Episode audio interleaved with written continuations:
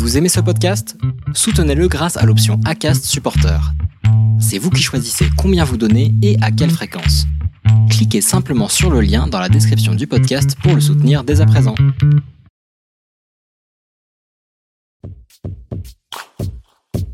Le jour où j'ai compris que j'étais hypersensible, ou pas.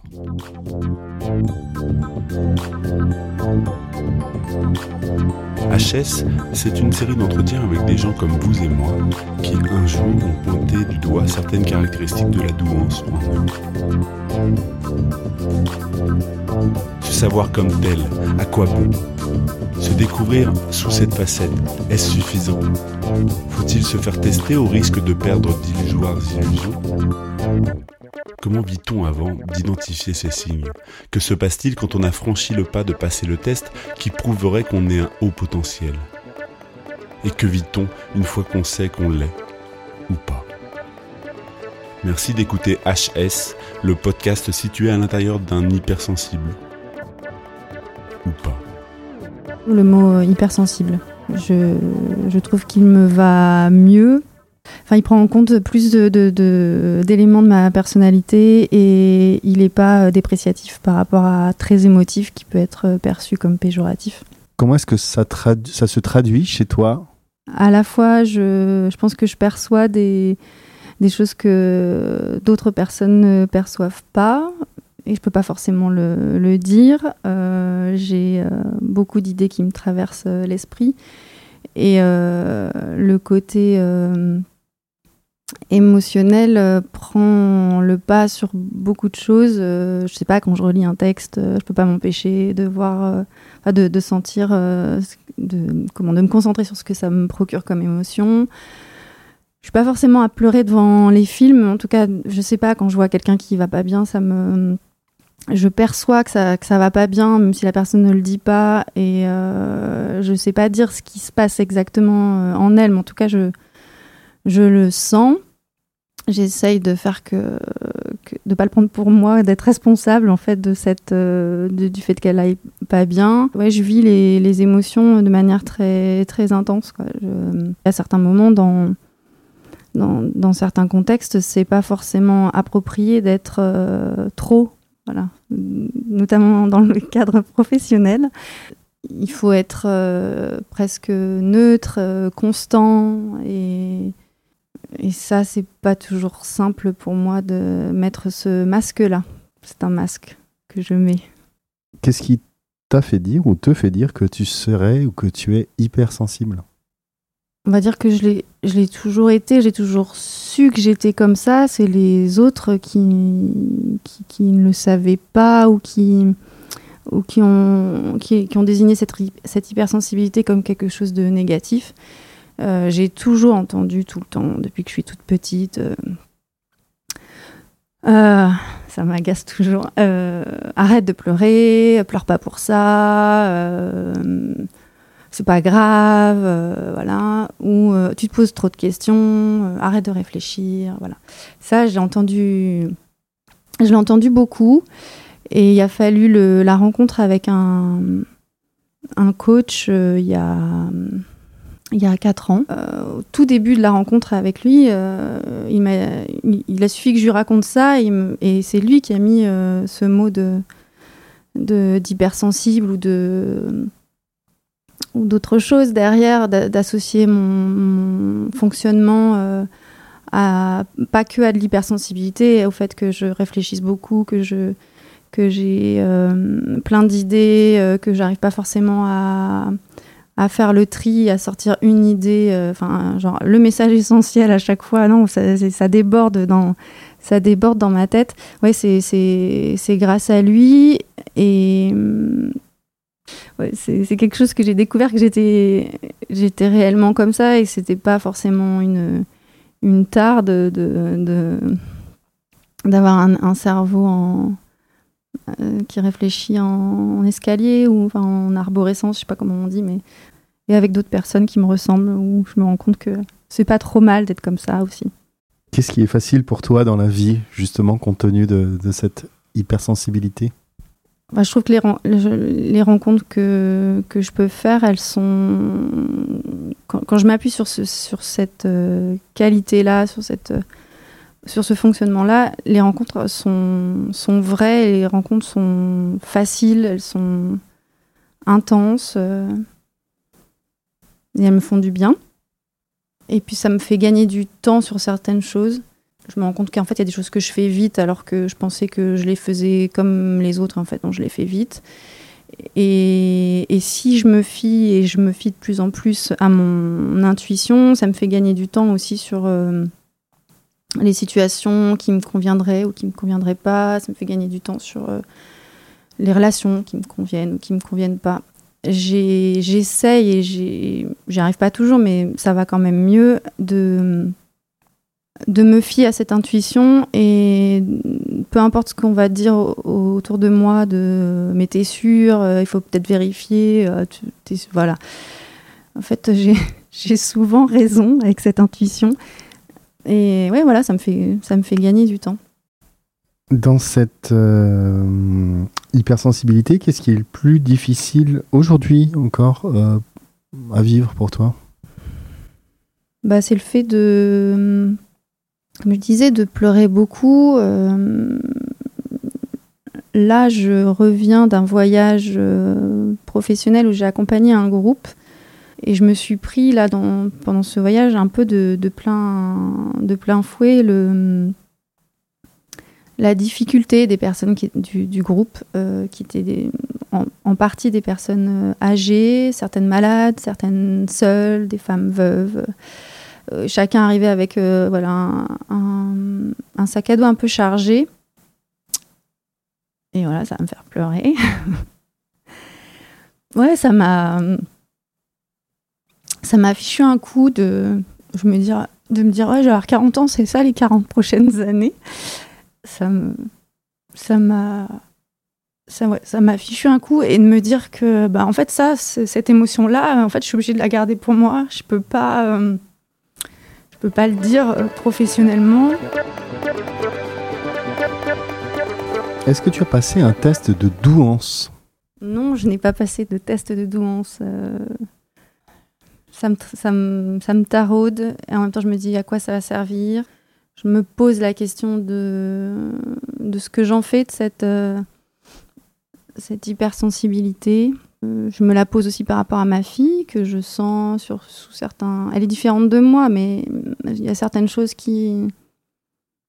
Elle, où je trouve qu'elle fonctionne comme, comme moi dans ses, dans ses émotions euh, un peu à l'extrême, dans un enthousiasme débordant. Tout le monde me dit, elle est enthousiaste. Ah oui, oui, ça, elle est enthousiaste.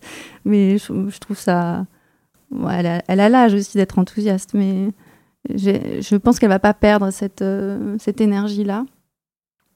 Euh, donc oui, je, me, suis posé la question des tests. Euh, Après, il y a toujours cette crainte de qu'est-ce que je vais en faire de ce chiffre? Je ne me réduis pas à un chiffre.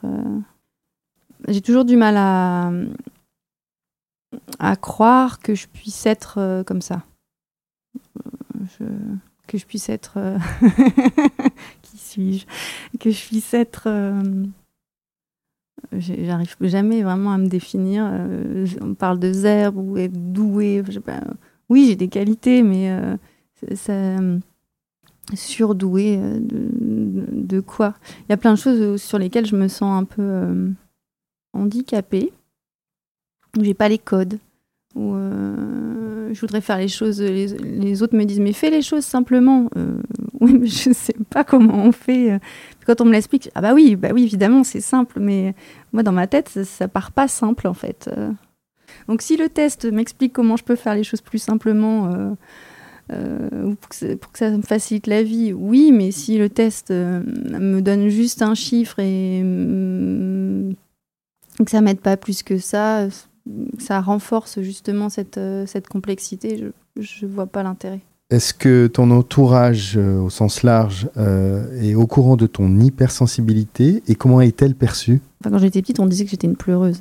Donc oui, ils sont au courant. Quand j'ai découvert euh, avec ce coach que, que, que j'avais cette euh, caractéristique, euh, j'ai tenté d'en parler.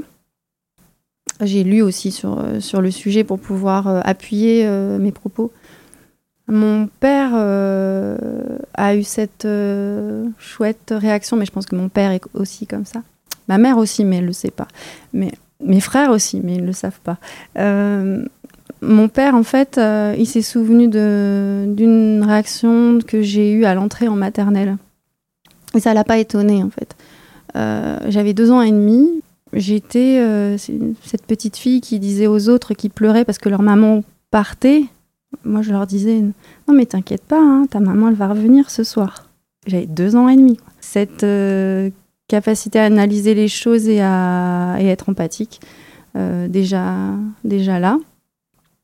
Être gentil aussi, ça fait partie aussi euh, du package. Je sais que c'est plus simple avec mon père de parler, c'est, même s'il ne mettrait pas ces mots-là, ou, mais ouais, il, sait.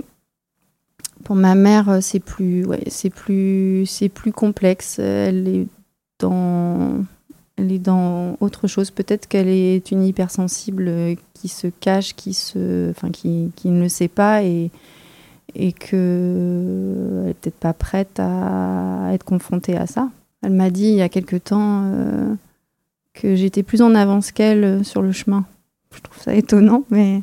Et après, dans, dans les amis, euh, il y en a à qui j'ai pu le dire comme tel que je le ressens qui l'ont compris et d'autres où je le dis pas. Et je me suis rendu compte aussi qu'en fait, j'en avais beaucoup des amis qui me ressemblaient sur ce, sur ce point. J'ai une amie qui, elle, euh, a été euh, testée quand elle était toute, enfin, adolescente. Et euh, quand je commençais à lui en parler, elle dit Bah oui, évidemment, bien sûr que tu es comme ça. Et donc, dès que j'ai des questions où je sais plus où je suis, qui je suis, pourquoi, où, vais-je, où cours. Ben voilà. Je sais que, que je peux l'appeler et elle, comprend ce, ce, mode de fonctionnement. Alors, quel enfant j'étais? Euh, Je pense que j'étais assez euh, vive, euh, toujours pleine d'idées, de, de projets, d'envie. Euh, j'ai le souvenir aussi que j'étais déjà très sensible, euh, bon, surtout euh, à l'extérieur, à l'école ou à la musique, voilà, des, des, des, moments comme ça dont je me souviens où cette hypersensibilité était dire mal perçue par les autres. On me demandait plutôt de la terre, surtout les larmes, de les essuyer. dans la famille, donc je suis euh, l'aînée, j'ai deux petits frères. Et je pense aussi que j'ai été dans une. Euh, enfin, voilà, comme beaucoup d'aînés, sûrement, euh, dans une posture où il faut montrer l'exemple, bien faire les choses. Enfin, en plus d'être une, fille, il y a aussi. Je, sens de l'attente, des, des, exigences peut-être un peu différentes vis-à-vis des, garçons. je suis l'aîné de mes, de mes frères, mais je suis aussi l'aîné des, des, cousins et des cousines. Je pense aussi qu'à certains moments, j'étais peut-être euh, ce qu'on pouvait appeler euh, rêveuse, mais euh, j'aurais plutôt dit parfois mélancolique aussi. ouais, mais c'est pas forcément. C'était peut-être des choses que je faisais toute seule dans ma chambre. Je sais que j'ai passé beaucoup de temps à ouais, jusqu'à la, jusqu'à l'adolescence à, rester euh, enfermée dans ma chambre, euh, parfois à regarder à la fenêtre, à, à écouter beaucoup euh, de la musique, la radio, à écrire, à faire de la musique. Je fais de la flûte traversière depuis que j'ai 10 ans. même si le, le solfège me gonflait, c'est d'ailleurs pour ça que je pleurais à la musique, c'est à cause du solfège. J'ai grandi dans le nord, euh, dans une maison au milieu d'un, on appelait ça le quartier. En fait, juste en face de chez moi, il y avait un espace vert et des maisons tout autour. Enfin, ça, c'est sûr que j'ai été euh, une petite fille euh, aimée, attendue, choyée. je pense à mes, grands-parents, enfin mes parents, mes parents aussi. Mon papa s'est occupé de moi les, les, premières années de ma vie parce que ma maman travaillait et que lui, il avait plus de disponibilité par rapport à son travail. Et Oui, je pense qu'ils ont toujours essayé d'être euh, compréhensifs et justes. Après, sur mon hypersensibilité, euh, je pense qu'ils ont fait avec, sans forcément euh, la nommer. C'est maintenant que je me dis que peut-être, en n'étant pas au courant de, comment je suis, suffisamment au courant de comment je suis, en n'ayant pas forcément mis des mots là-dessus, euh, comprendre quels étaient peut-être mes besoins spécifiques, ça, euh, c'est moins évident pour, euh, pour eux. Mais maintenant que je sais un peu plus identifier de quoi j'ai besoin par rapport à cette hypersensibilité, bah, je me rends compte que c'est pas forcément des.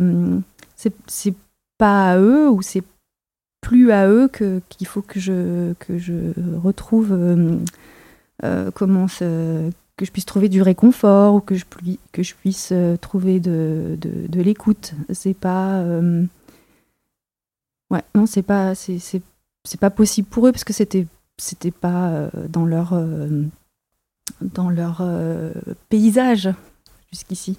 C'est difficile de mettre des mots là-dessus. Hein. J'avais commencé à envisager d'être journaliste déjà à peu près à l'âge de 15 ans. J'hésitais entre deux métiers. L'autre, c'était plutôt euh, juge, pour, euh, juge pour enfants. Et en terminale, je me souviens que je me suis dit le droit, c'est trop droit, donc je vais pas aller, euh, vais pas aller par là.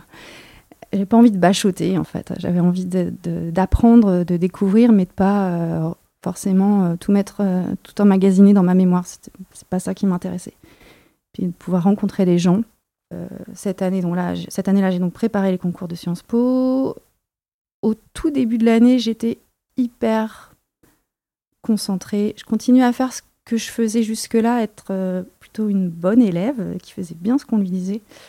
Et puis il y a eu un moment, donc ouais, 18 ans, 18 ans et demi, euh, voilà, je, je, je, sais plus trop ce qui s'est passé, mais en tout cas j'en ai, j'en ai eu marre de faire ce qu'on attendait de moi. Et peut-être que c'est pour ça, peut-être pas, mais en tout cas j'ai pas eu les concours de Sciences Po. J'ai fait des allers-retours. Lille, Paris, Toulouse aussi en stage, et, voilà, et, Tours, et après retour à Paris.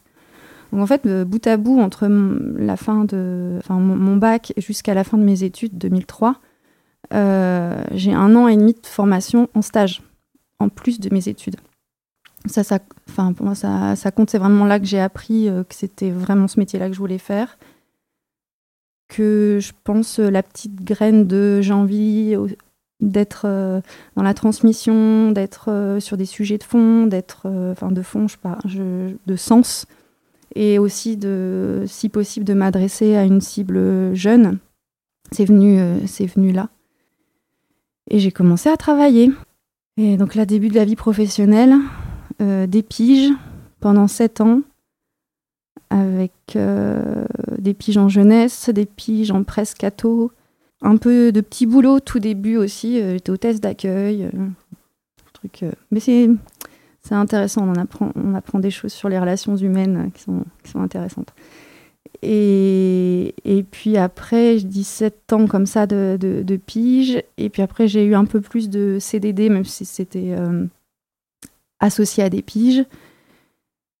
Et il y a deux ans, donc j'ai été embauchée en CDI à temps plein pour un poste de secrétaire de rédaction. Et depuis un an maintenant, je suis à temps plein en CDI à un poste que j'estime être à la hauteur de ce que j'attendais depuis 15 ans en fait. Euh, c'est énorme 15 ans. Mais ouais, je n'ai pas l'impression d'être arrivée là où je voudrais, je voudrais être. C'est-à-dire, euh, voilà, j'ai pas perdu, dans un, c'est toujours dans un coin de ma tête de m'adresser à un moment donné à cette cible jeune.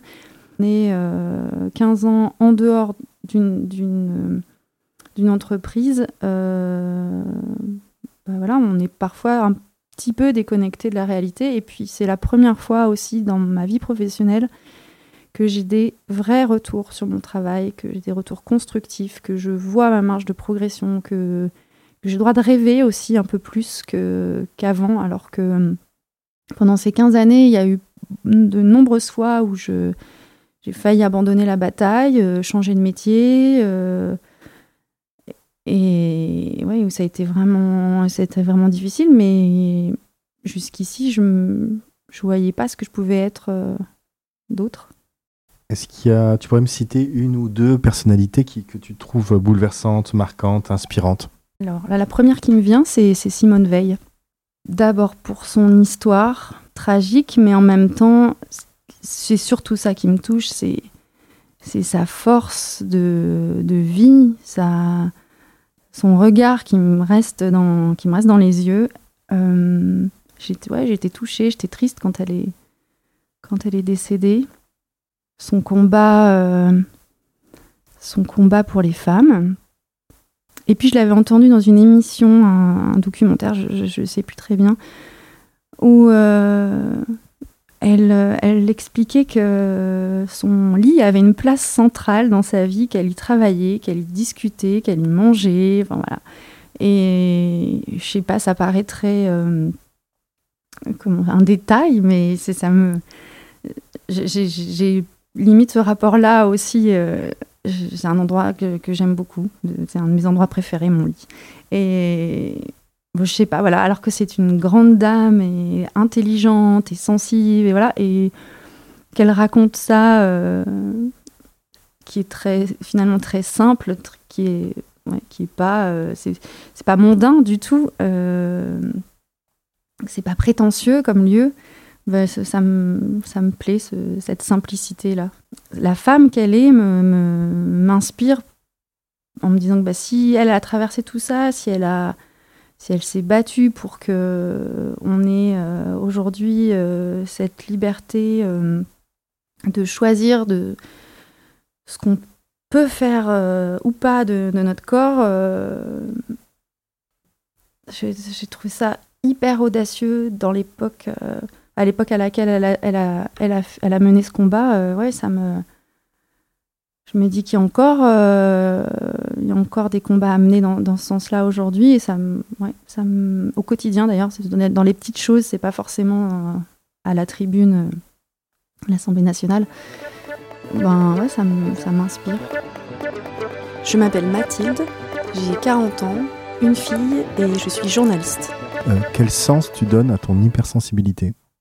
Elle me sert euh, à capter euh, des choses que les autres captent pas forcément. Elle m'aide. Euh, peut-être ça peut paraître des fois naïf, enfin ma spontanéité peut, paraître naïve, mais en fait, je me rends compte combien de fois que, j'ai que j'ai raison, j'allais dire. Non, mais que je viens je viens pointer quelque chose qui dysfonctionne et que les autres soit n'ont pas osé dire ou n'ont pas osé, euh, euh, enfin n'ont pas perçu. Et j'ai l'impression, je, parlais de ça tout à l'heure avec un collègue, j'ai l'impression d'être la, parfois la porteuse de, mauvaises nouvelles, mais alors que je dis pas les choses avec euh, un objectif malsain, c'est, enfin c'est pas calculé. Voilà. Donc ça, ça sert et en même temps ça, ça dessert l'hypersensibilité, l'hyperémotivité, enfin hyper. Euh, après, non, c'est juste que je vis les choses très intensément, mais c'est vrai que les pleurs, ça peut être perçu comme quelque chose de d'enfantin, en tout cas, ouais, associé à l'enfance, ou comme si c'était un caprice, alors que ben non, c'est non, je fais pas exprès d'être comme ça. Et dans le milieu professionnel, c'est pas forcément, euh, on n'est pas censé pleurer, quoi, en fait. Il faut être des adultes forts, faire, euh, faire le masque, faire la face, mettre une façade, enfin tout ça. Penser à sa réputation, ça m'intéresse pas en fait. Mais dans le milieu professionnel, il faut, il faudrait faire attention à ça. J'espère que si j'ai été euh, créée comme ça, euh, c'est pas pour rien. J'ai peut-être quelque chose à apporter euh, d'un peu plus c'est un mélange de légèreté et de profondeur, euh, à la fois de d'amener du sens et en même temps de d'amener du. Ça paraît prétentieux de dire ça, d'amener du beau. Dernièrement, j'ai je me suis définie, identifiée comme euh, étant porteuse de, douce force, qu'il y a de la force dans la douceur et que plus je cultive ça et plus et plus je me rends service et plus j'ai l'impression que ça rend service aux autres. Peut-être ça, à ça qu'elle sert mon hypersensibilité, à amener un peu plus de, euh, ouais, de douceur et que dans être doux, ça veut pas dire être mièvre, ça, ça demande beaucoup d'efforts en fait. Et ça demande de, de lutter euh, pour pas aller du côté obscur de la force, mais du côté doux de la force. Voilà, ça demande euh, de d'intelligence. Merci d'écouter HS, le podcast situé à l'intérieur d'un hypersensible. Ou pas.